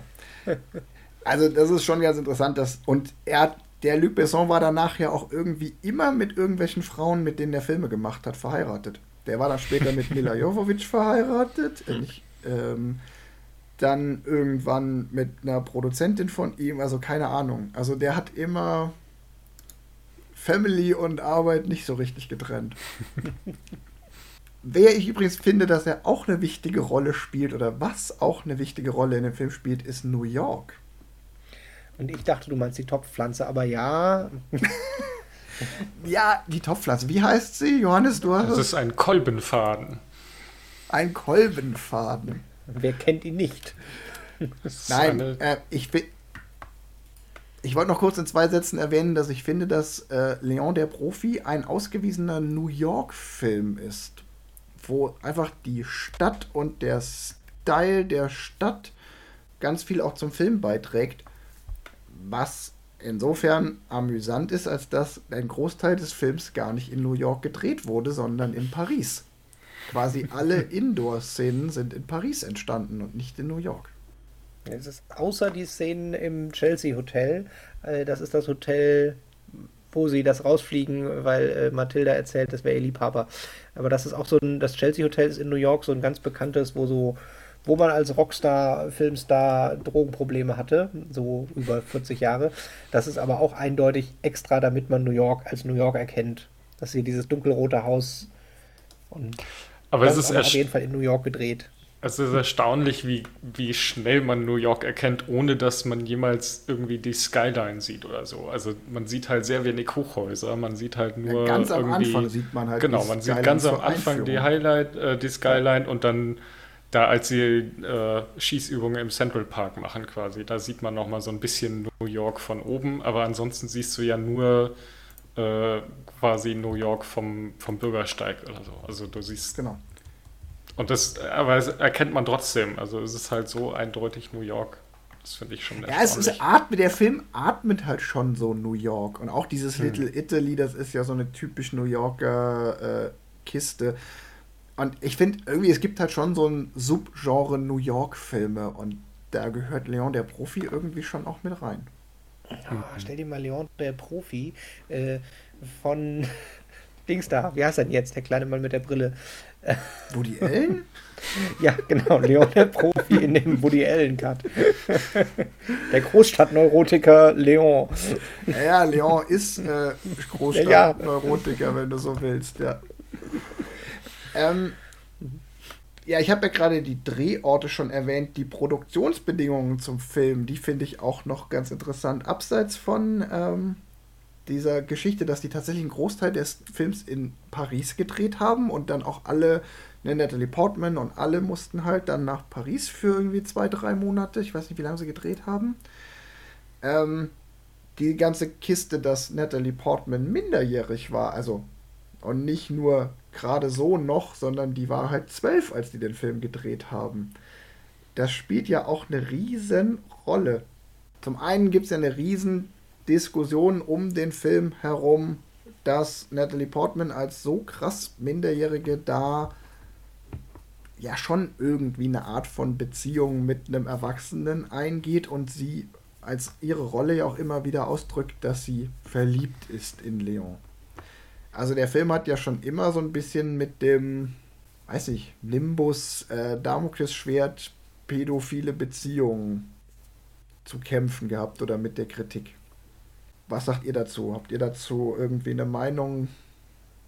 Also ich muss zugeben, ich verstehe, wie man das, je nachdem, wie man den Film guckt, falsch interpretieren kann aber ich rechne es dem Film eigentlich sehr hoch an, wie gut er damit umgeht. Also, dass sie es halt hinkriegen, dass Leon niemals creepy pädophil rüberkommt, sondern es halt für mich schon eindeutig ein, die Zwölfjährige, die halt ihn als Vaterfigur und in, ihn so gerne einordnen will, also jetzt auch über eine kindliche Art, also nicht ein, sie will es doch, sondern halt ein, man sieht ja, dass sie zerbrechlich ist und in was für einer Welt sie aufgewachsen ist, aber dass man nie das Gefühl hat, dass es irgendwie von Leon erwidert oder ausgenutzt werden könnte, das finde ich extrem gut gelungen, diesen, dass da halt dann doch eine ganz klare Grenze auch ist, die da auch die ganze Zeit existiert, dass es halt da aus meiner Sicht in der Inszenierung ganz klar keine Liebesbeziehung ist, sondern halt eine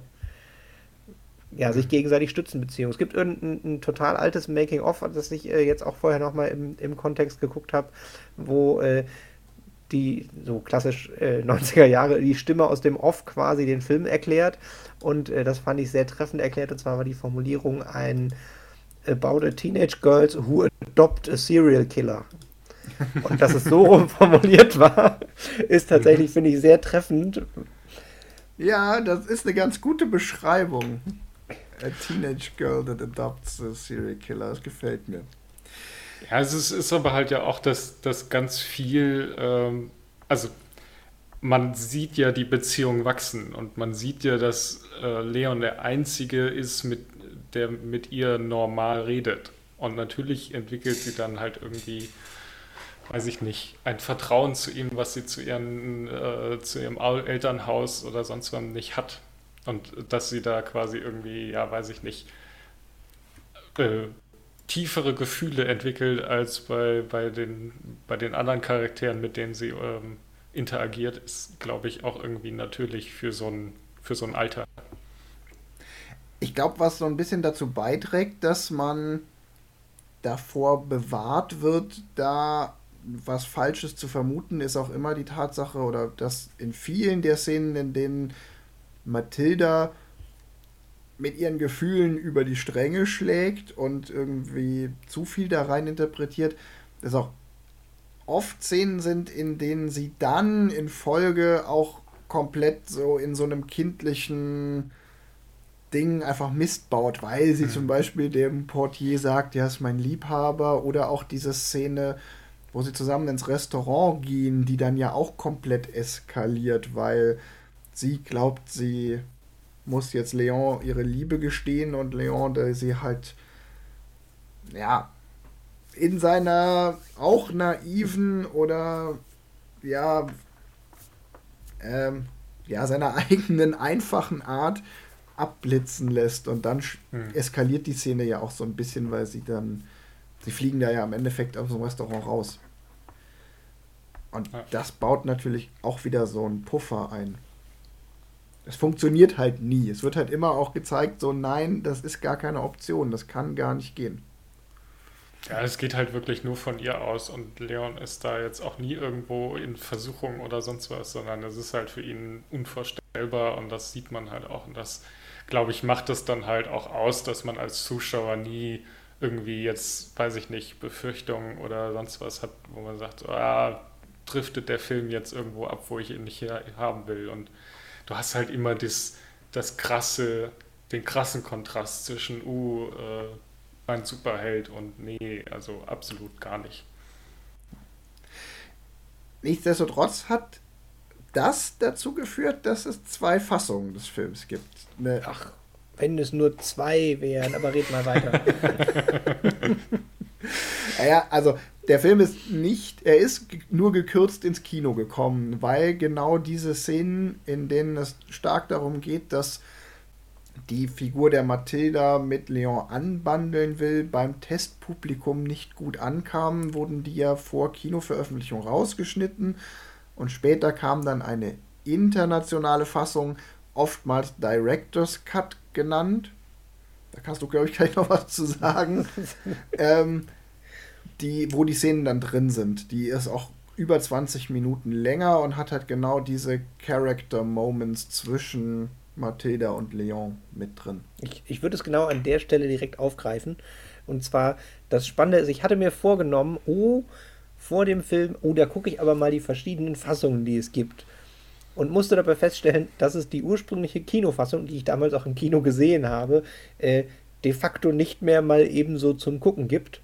Und ich hatte sehr auf meine alte DVD gehofft, ähm, die ich mit dem DVD, mit dem, meinem ersten DVD-Player zusammen direkt gekauft habe dass ich da drauf einen, die Original-Kinofassung hätte.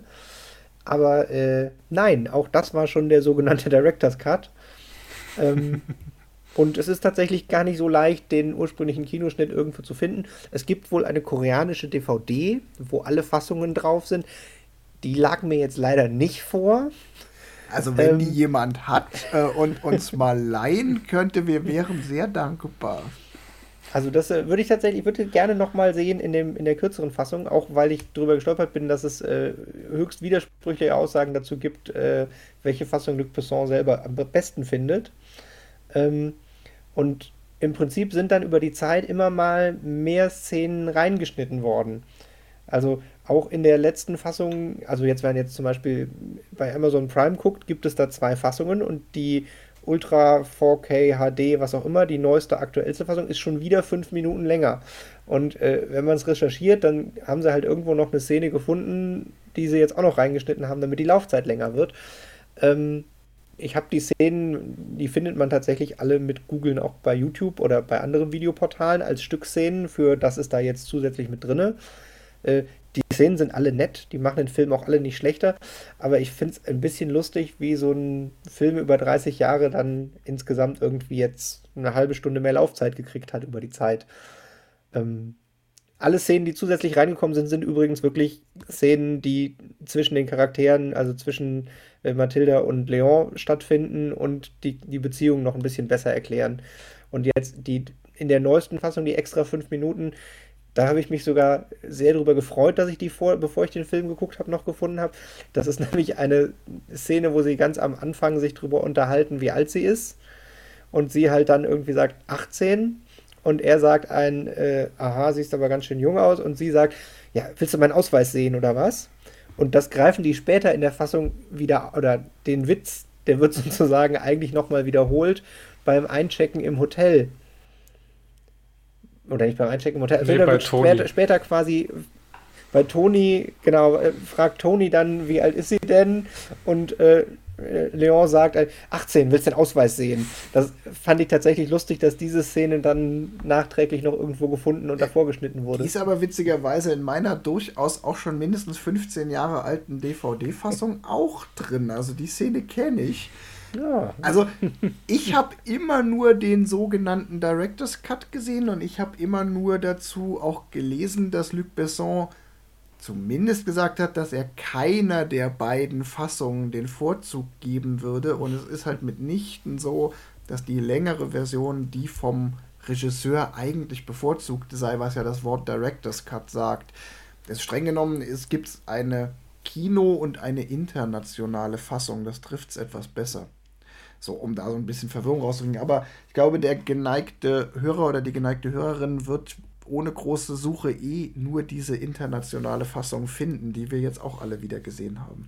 Ja, und die 5 Minuten längere Fassung, die es jetzt hier als 4K Ultra Blu-ray und halt, die findet man halt jetzt auch überall. Ich war auch wirklich in Versuchung, äh, die noch zu kaufen. Also ich habe Aber die hab dann gedacht, gesehen, oh nee, aber ganz ich kann dir fünf nicht sagen, länger. welche Szenen äh, da noch dazu gekommen sind. Ja. Alles klar, ich schicke dir die, die DVD äh, von 2001 und du guckst sie nochmal und guckst, welche Szene neu drin ist. ja. Weil ganz ehrlich, ähm, meine DVD-Fassung hat auch eine um ein paar Minuten andere Laufzeit als die Laufzeit, die so bei IMDb und Co. angegeben ist. Also da frage ich mich manchmal, gibt es da auch Unterschiede, weil die manchmal den, den Abspann mitrechnen in die Laufzeit und manchmal nicht? Also kommen so manchmal auch fünf Minuten mehr oder weniger zustande? Keine Ahnung. Also du kannst ja tatsächlich, du kannst ja tatsächlich den Film auch irgendwie 5% schneller machen, ohne dass man es im Ton hört. Also Ja, du hast ja auch dann manch, manchmal schon den Unterschied zwischen USA und Europa, Genau. weil 24 oder 25 Frames per Second und das macht dann auf die Laufzeit auch wieder ein paar Minuten aus. Ich bin mir gar nicht so sicher, ob in dieser Ultra 4K-Version wirklich was drin ist, was in der anderen nicht drin ist. Mir kam auf jeden Also, Fall nichts Szene, neu die ich vor. eben beschrieben habe, die, die Szene, die ich gerade eben beschrieben habe, mit dem willst du meinen Ausweis sehen, ist in meiner DVD definitiv noch nicht drin. In meiner schon. Äh. Ja, an der Stelle, äh, falls ihr irgendwo auf dem Flohmarkt die, ich glaube, 2001er DVD von Cinestills seht, kauft sie nicht. Äh, die Bildqualität ist echt traurig, nicht besser als eine VHS-Kassette. Ähm, und es ist nur eine deutsche Tonspur und kein Extra drauf. Ich weiß nicht, wie die DVD sich durchsetzen konnte, wenn man alle positiven Merkmale bei den ersten DVDs nicht benutzt hat. Wir haben noch zwei Themen auf der Agenda. Ähm, also ich habe noch zwei Themen auf der Agenda. Ich äh, glaube, wir machen gerade, wir sprengen gerade den Rekord und machen die längste Folge aller Zeiten, aber der Film ist es halt auch wert. Äh, ich wir würde können immer noch den Schnitt direkt am Anfang machen, als ich gesagt habe, so, das war's, wir sind uns einig, das ist die kürzeste Folge aller Zeiten. Noch könnten wir das Wir entscheiden. können auch zwei Versionen äh, veröffentlichen, die Kinofassung Den und die Director's Cut. internationale. ähm, ich würde ganz gern kurz noch mit euch über ähm, ähm, nochmal so einen Story-Aspekt reinbringen und ähm, über Prequels, Sequels und Co. mit euch reden und wir haben noch den äh, Film in der Kritik auf der Liste. Da habe ich noch zwei Sachen ausgegraben. Hab, Wir hatten, oder Ah. habt ihr noch Themen, die stärker an der Machart orientiert sind und ähm, nee, ich habe noch eins, da hatten wir uns auch schon mal ganz kurz drüber unterhalten, äh, zum Thema äh, leider tagesaktuell relevant. ach ja, genau, wir waren auch noch gar nicht fertig. Entschuldigung, ich grätsch ich kurz noch rein. Wir waren eigentlich noch gar nicht fertig mit den Drehbedingungen Natalie Portman minderjährig. Da kommt nämlich, bevor du kommst mit, äh, du kommst ja mit Schießen, ich komme mit Drogen.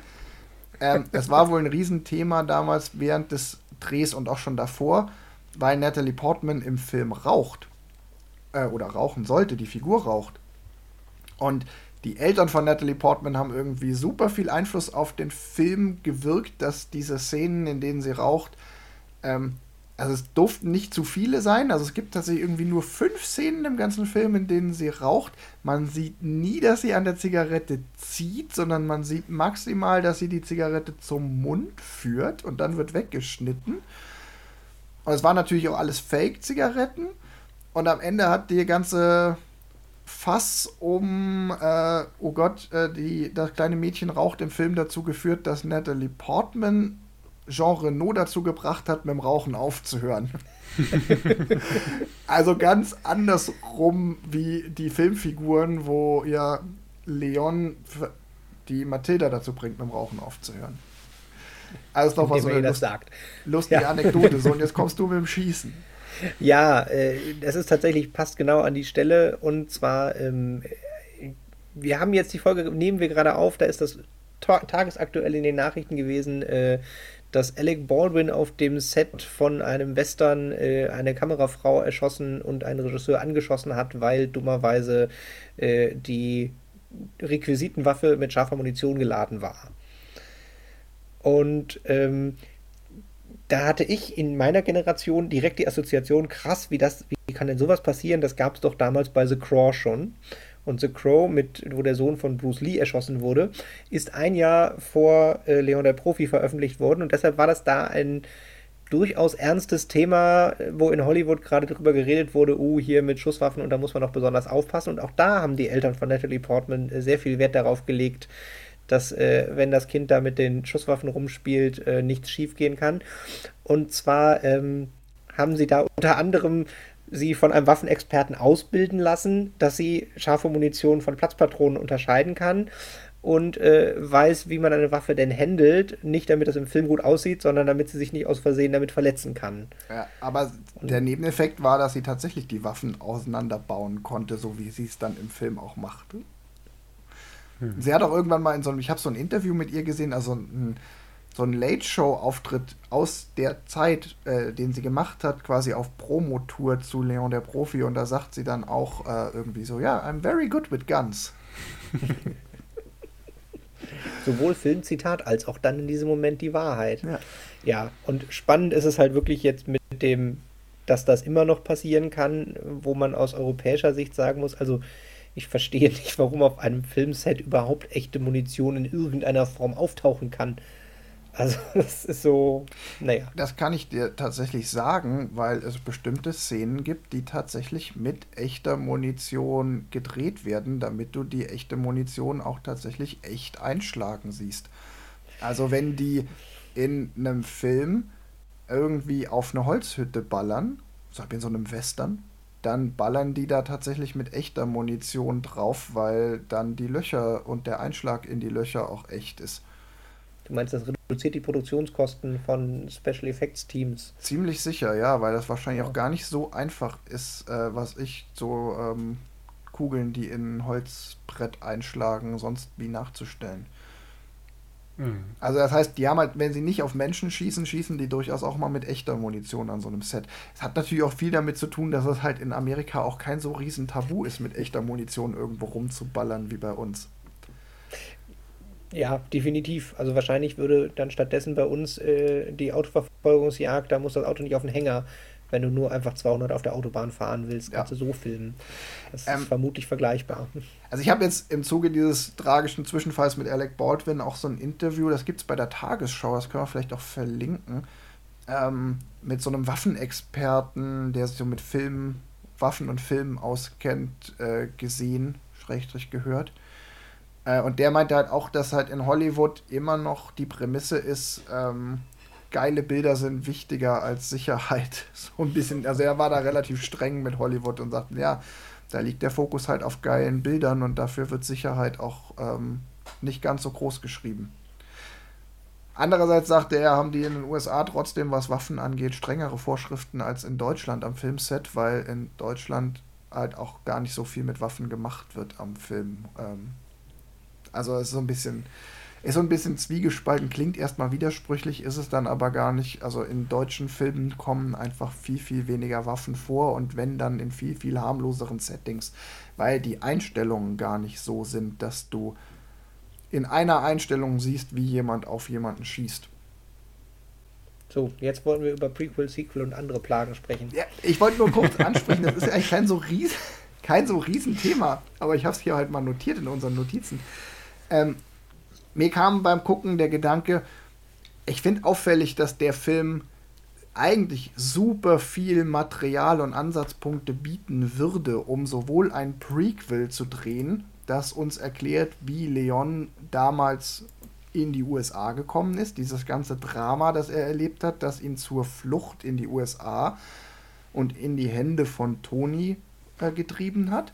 Das wäre locker Stoff für einen durchaus guten Film. Und mit dem könnte ich mich sogar noch anfreunden. Und der zweite das Film, der sich natürlich der zweite Film, der sich natürlich auch irgendwie aufdrängen würde, wäre, was ist denn jetzt aus Mathilda geworden, äh, als sie Erwachsene war? Ist sie vielleicht doch noch Profikillerin geworden? Ist das nicht der Übergang zu Eiskalte Engel? Also ich meine, das ist jetzt auf dieser Privatschule und da haben wir doch letztens drüber gesprochen. Ich denke, da ist sie im Hintergrund bestimmt zu sehen. Oh. Gott bewahre. Ähm, nein, ich finde es halt ganz interessant, dass keiner dieser weder Prequel noch Sequel jemals entstanden ist. Und ich hatte mich erst gefragt, ist, liegt das vielleicht auch an der Zeit, weil man Mitte der 90er noch nicht so diesen, wir müssen jede Fortsetzung aus einem erfolgreichen Film rausquetschen Dreh hatte. Dann habe ich aber herausgefunden, es gab sehr wohl Pläne für eine Fortsetzung, sogar von Luc Besson selbst. Der hatte sogar wohl schon ein Drehbuch in Teilen fertig. Der Film sollte Matilda heißen. Und er sollte zeitlich mit einigem Abstand gedreht werden, damit Natalie Portman nochmal die Rolle der Matilda spielen kann, dann aber gealtert. Dazwischen kam dann aber A das fünfte Element und B die Tatsache, dass Luc Besson seine eigene Produktionsfirma gegründet hat. Die Rechte von Leon der Profi lagen aber bei der alten Produktionsfirma und damit ist aus diesem Sequel nie was geworden. Teile Dreh des Drehbuchs und der Drehbuchidee sind dann aber später unter Produktionsführung von Luc Besson zu Columbiana verwurstet worden. Das ist nämlich ein Film, da geht es um eine junge, erwachsene Auftragskillerin, die auch ähm, deren Familie in Jungen, als sie Kind war, umgebracht worden ist, auch irgendwie mit Drogen, aber in einem etwas anderen Setting, aber die bestimmte Charakterparallelitäten zu Matilda sind da definitiv gegeben und die kommen nicht von ungefähr. Den würde ich jetzt dann sogar doch noch gucken, weil es ist ja keine Fortsetzung, sondern nur eine ähnliche Handlung. Das ich wollte also, den tatsächlich. Ich meine, der Film hat das perfekte Ende. Also da, ja. wenn, wenn Matilda da jetzt äh, hinterher Profikiller, das würde ganz viel kaputt machen, aber ich stimme dir da vollkommen zu. mit ähnlichem Drehbuch, na gut. Unabhängig von der Begründung, warum, ich bin heilfroh, dass es weder Prequel noch Sequel zu diesem Film gibt. Und ich hoffe auch, dass das so bleibt. Man weiß also ja nicht. Sequel, also ein Prequel könnte ich mir wirklich noch vorstellen, einfach weil es macht halt nichts kaputt, sondern er, er vertieft halt den Charakter. Ist auch nicht nötig, weil wir haben genug vom Charakter gesehen und es wäre schade, wenn man jetzt das so im Han Solo-Style quasi alle Stichwörter, die äh, Jean Renault gegeben hat, jetzt in eine Szene verschnipseln müsste. Das wäre, glaube ich, auch ein bisschen traurig. Aber das hätte zumindest nicht das, das große Risiko, den, den äh, Leon der Profi zu beschädigen. Also, weil halt ein, Ende, ein anderes Ende dran gebastelt würde. Matilda fände ich tatsächlich furchtbar als Fortsetzung. Ja. Und ich habe tatsächlich auch bei der Vorbereitung ein Interview mit Natalie Portman gesehen, wo sie darauf angesprochen würde, ob sie das nochmal spielen würde. Und da war sie halt irgendwie Mitte 20 oder sowas. Und da war ihr Wortlaut ein, wenn Luc Besson das macht, bin ich auf jeden Fall dabei. Deshalb war es auch schon so ein no. Oh Gott, oh Gott, oh Gott. Don't. Natalie, wenn du das hörst, tu es nicht. Bitte. Ich hoffe, dass es jetzt einfach auch zu spät dafür ist und dass sie dass sie jetzt beschließen, okay, jetzt können wir aus der Figur halt auch nichts mehr machen, was wirklich äh, an den Film anschließen würde. Also das sind fast 30 ja, man Jahre. Weiß, man das, weiß ja nie, ne? Also Remake. Es wird ein schlechtes Remake.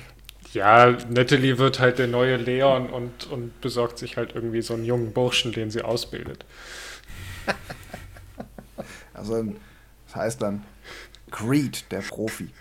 Genau. Von Luc Besson haben wir auch noch nichts gehört, dass er irgendwie seine alten Filme nochmal umschneidet oder so. Da ja. sind wir, glaube ich, relativ sicher. Halten wir einfach fest, ich bin total froh, dass der Film aus einer Zeit kommt, wo man das nicht schon sofort von Anfang an mitgedacht hat und dann auch auf Biegen und Brechen rausgequetscht hat. Mhm. Wobei, Johannes, das ist eine Frage, die geht eigentlich an dich. Weißt du eigentlich, wie erfolgreich der Film so an der Kasse war? Das weiß ich. Ähm, der Film hat 16 Millionen Dollar gekostet und hat 45 Millionen Dollar eingespielt. Also er war relativ erfolgreich, auch wenn man die Zahlen, glaube ich, heutzutage sagt, uh, das ist aber wenig. Also ich habe mich gewundert, dass er A so wenig gekostet hat und B so wenig eingenommen hat. Aber man, man ich glaube, dass genau, das sind andere Zeiten. Ähm, ich meine, er hat das Dreifache eingespielt, was er, ein, äh, was er gekostet hat. Das äh, darf man halt auch nicht Bestimmt unterschätzen. War, war ein Drittel des Budgets die Schlussszene mit den 200 Polizisten und das halbe Haus gesprengt. Ja. es ist aber auch, das muss man dazu sagen, der Film war keine große Hollywood-Produktion. Das war schon noch so der kleine französisch angehauchte Independent-Film, mit dem halt so ein paar Jungs aus Frankreich den Sprung über den großen Teich gemacht haben. Ne? Mhm. Das sieht man auch daran, dass der Film ähm, jetzt zum Beispiel nicht groß Awards abgeräumt hat. Der hat keine Oscar-Nominierung bekommen oder so. Da lief der halt so unter ferner Liefen. Er war ähm, erfolgreich, also er war sehr erfolgreich in, ähm, in Frankreich. Da hat er irgendwie 5,5 Millionen Franc, was das auch immer, ach hier steht's, 5,1 Millionen Dollar. Äh, nee, 26,5 Millionen Franc, 5,1 Millionen Dollar, so. Ähm, in den ersten Wochen eingespielt und war drei Wochen lang auf Platz 1. Also in Frankreich war er sehr erfolgreich, aber halt international eher unter ferner liefen. Ja, der hat ja hier auch das französischen Bambi, Oscar Dingsbums, Cäsar, Cäsar heißt er, glaube ich. Cäsar ist hat er auch, auch genau. hier bester Film, bestes irgendwas, Regie, bester Hauptdarsteller. Ich glaube alle drei. Es ist halt ein Französ es ist halt trotz allem ein französischer Film. Der ist von Franzosen gemacht worden, der mhm. ist auch in Frankreich gedreht worden, der wurde halt auch, glaube ich, insgesamt international so wahrgenommen. Ähm, und nicht als der große Hollywood-Film. Der erste große Hollywood-Film von Luc Besson ist dann tatsächlich das fünfte Element. Mhm. Und das spiegelt sich auch ein klein bisschen in der Kritik wieder. Ich habe ein total schönes Zitat aus ähm, dem Independent mitgebracht der äh, Christopher Hooten vom Independent sagte nämlich über ähm, Leon der Profi, nicht zeitgenössisch, sondern 10 Jahre, äh, 20 Jahre nach Erscheinen von äh, Leon der Profi. Uniquely and willfully schizophrenic, it feels either like an eccentric French drama masquerading as an action movie or vice versa. Also mhm.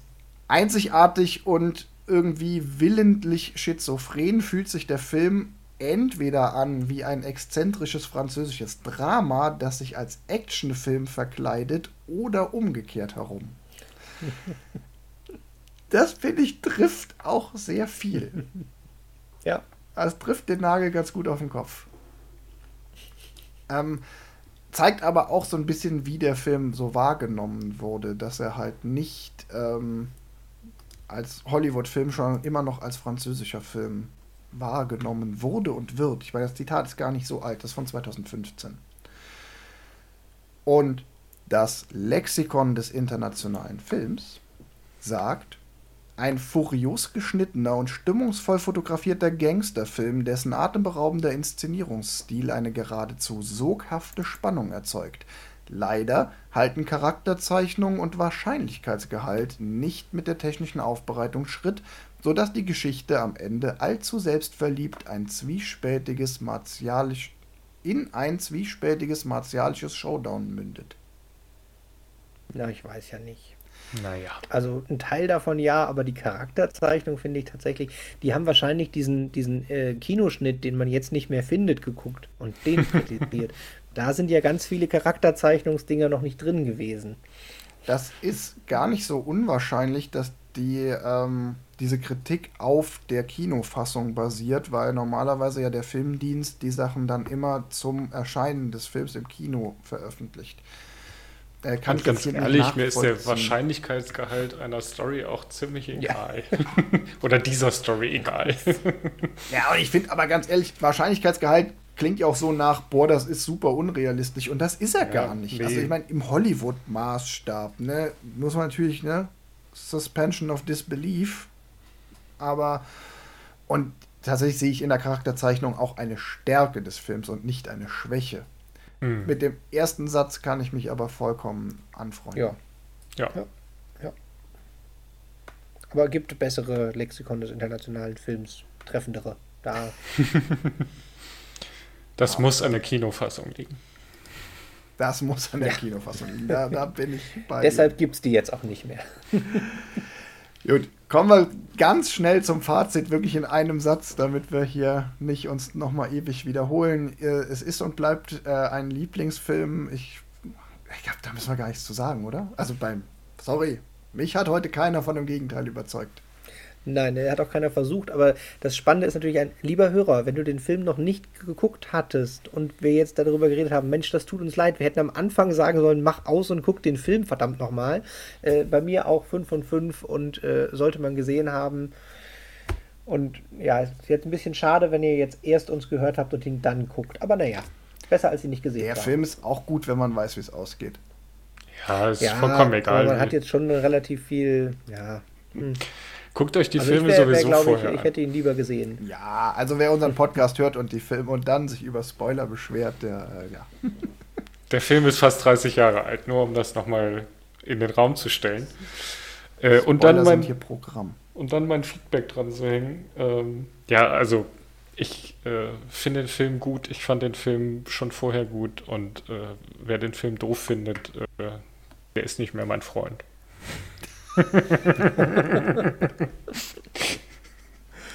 ah, wunderbar.